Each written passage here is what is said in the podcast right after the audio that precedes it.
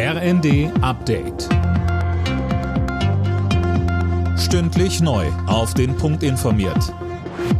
Ich bin Isabel Spärlich. Guten Tag.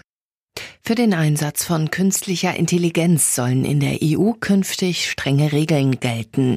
Darauf haben sich Parlament und Mitgliedsländer geeinigt. Philipp Rösler die Details. Weitgehend verboten werden KI-Anwendungen wie eine automatische Gesichtserkennung. Die soll nur in Ausnahmefällen, etwa bei der Terrorabwehr, möglich sein.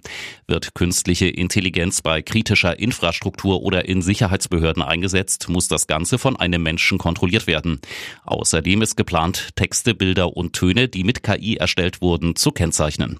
Dem Gesetz müssen jetzt noch Parlament und Mitgliedstaaten offiziell zustimmen. Der Zugverkehr bei der Deutschen Bahn ist nach dem Streik der Lokführergewerkschaft GDL wieder weitgehend planmäßig gestartet.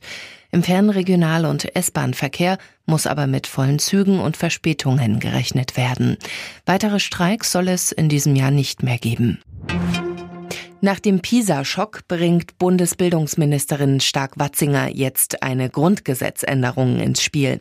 Mit einer Kooperation zwischen Bund und den einzelnen Ländern sollen Projekte schneller angestoßen werden, sagte sie der FAZ.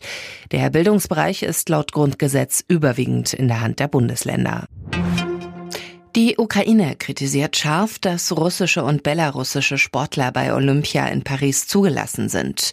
Das Internationale Olympische Komitee hat Russland grünes Licht gegeben, Olympia als Waffe zu benutzen, meint Außenminister Kuleba. Russische und belarussische Sportler können als neutrale Athleten teilnehmen. In der Fußball-Bundesliga empfängt Borussia Dortmund nach der Pokalpleite unter der Woche am Abend den direkten Tabellennachbar RB Leipzig.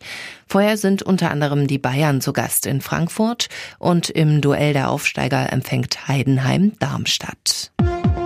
Alle Nachrichten auf rnd.de